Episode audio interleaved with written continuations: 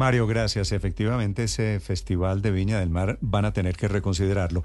Y es un gusto saludarlo. Nos atiende esta hora la alcaldesa de esta comuna, de esta ciudad, Quilpue, que es está muy afectada por los incendios. Señora alcaldesa Valeria Melipillán, buenos días, alcaldesa.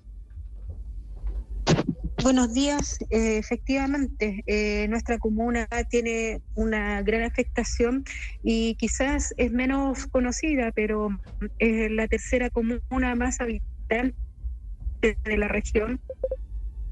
Eh, muy extensa, por lo tanto también es una de la, es la tercera comuna más importante ustedes están de en nuestra capital provincial. Sí, nosotros somos parte del Gran Valparaíso y como les digo, Quilpue es capital de la provincia de Malga Marga. Eh, tenemos cerca de 180 eh, mil habitantes, ¿cierto? Con, eh, y en este momento tenemos una proyección de 1.700 viviendas afectadas.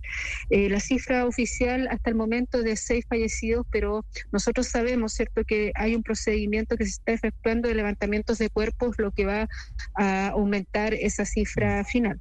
Alcaldesa, pues eh, vivimos en Colombia hace poco un tema de incendios forestales menos grave porque no terminaron en viviendas afectadas. Aquí fueron solo en las montañas de Bogotá o en parques naturales o inclusive en páramos. ¿Qué pasó allí en Quilpué y qué pasó en Valparaíso, qué pasó en Viña del Mar para que haya tantas viviendas afectadas?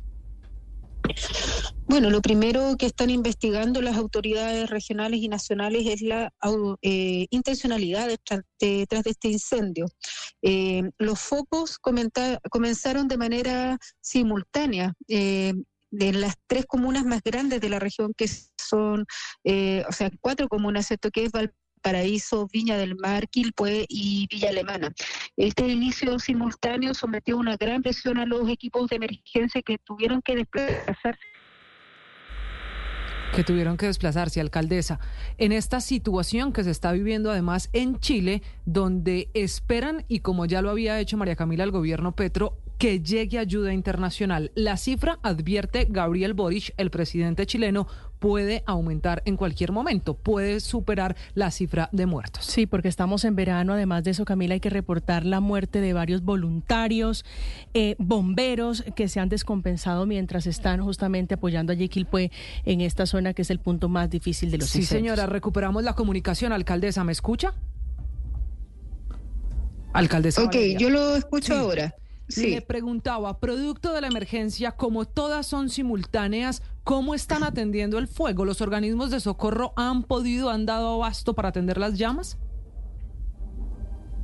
Bueno, en este momento el incendio ya está apagado. Esto sucedió, inició el día viernes ¿ya? Eh, y el día viernes, efectivamente, todos los organismos se, eh, se sobrepasaron en algún punto por la extensión que tenía este, este incendio, eh, que afectó una gran superficie de la región. Por lo tanto, se requirió apoyo de otras regiones que se trasladaran aquí, aquí pues, Viña del Mar, Villa Alemana, Valparaíso, a poder confrontar este incendio, además de la dificultad de que la gran cantidad de humo que existía impidió al combate aéreo eh, de manera eficiente. Por lo tanto, eh, se confabularon varios, varios factores que hicieron que este eh, incendio avanzara sin control durante mucho tiempo mm. y que generó esta gran afectación. La gente, ¿por qué no salió de sus casas y veían venir el fuego?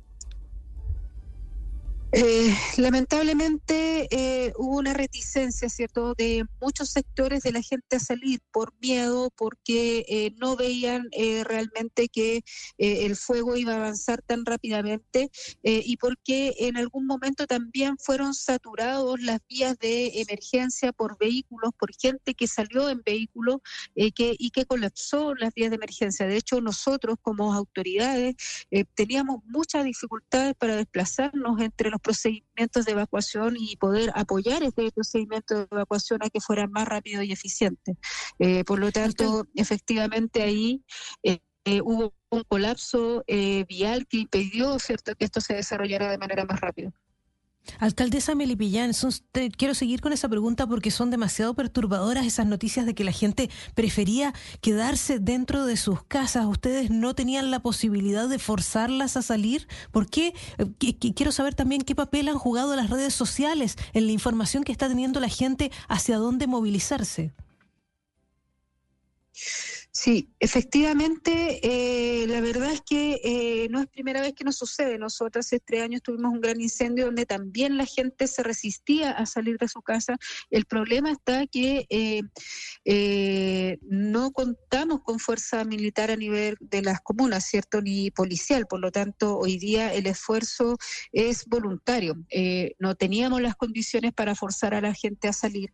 y de hecho, en algunos sectores nuestros equipos fueron atacados por la gente, fueron agredidos por los vecinos y vecinas que no querían abandonar el sector porque tenían, eh, tienen un, miedo, ¿cierto?, de dejar sus pertenencias, que uno lo entiende, es un trabajo de toda la vida.